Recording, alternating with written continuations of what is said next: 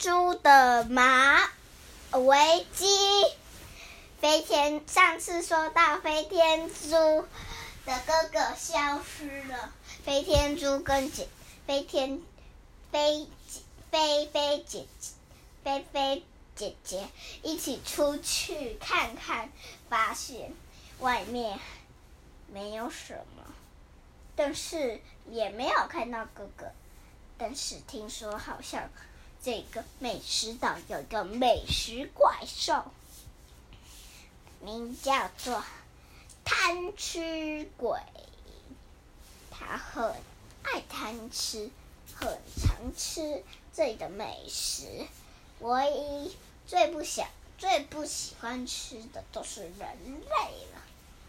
最不喜欢吃的就是人类，他是不喜欢吃人类。那为什么他要抓走哥哥呢？飞天猪想到啊，哥哥是主。厨，所以他应该是想要把他抓去煮给他吃吧，叫哥哥煮东西给他吃。然后飞姐、飞天、飞姐姐也这么说。那我来改名叫做飞天姐姐好了。